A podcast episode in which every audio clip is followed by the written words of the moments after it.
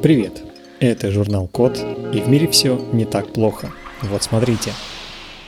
Создали экологичные проводящие чернила, из которых можно делать электронные схемы для гибких датчиков и умных наклеек.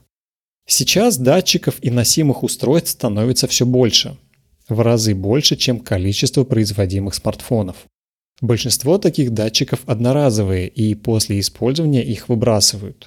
Предполагается, что с развитием гибкой электроники датчиков станет еще больше. Это будет означать, что увеличится количество электронных отходов. Природа будет загрязняться еще больше и в окружающую среду будет попадать больше токсичных веществ. С другой стороны, без повторного использования будет уменьшаться количество ценных природных ресурсов, которые тоже нужны для производства новых датчиков.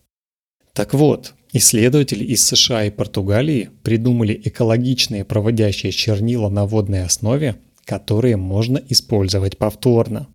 Такие чернила – важный компонент гибких тонкопленочных схем, которые используют для производства носимой электроники.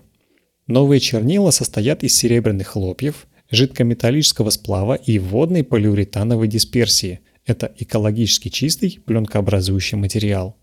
Такие чернила можно производить и хранить даже при комнатной температуре.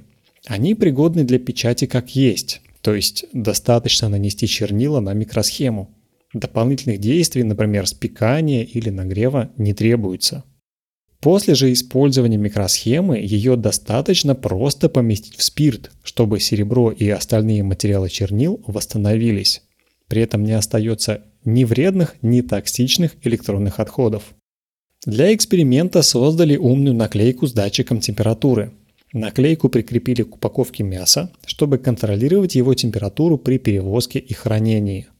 Если температура мяса поднимется выше заданного уровня, на наклейке загорится светодиод и не погаснет, даже когда температура упадет до нормы.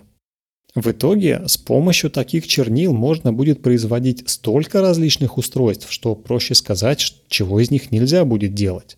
Чернила, например, пригодятся для создания устройств для мониторинга здоровья, интернета вещей и даже умной упаковки. Единственное, чего осталось дождаться, это когда традиционная жесткая электроника станет гибкой. И в первую очередь это касается микроконтроллеров и аккумуляторов. На этом все. Спасибо за внимание. Заходите на сайт thecode.media и подписывайтесь на нас в социальных сетях. С вами был Михаил Полянин.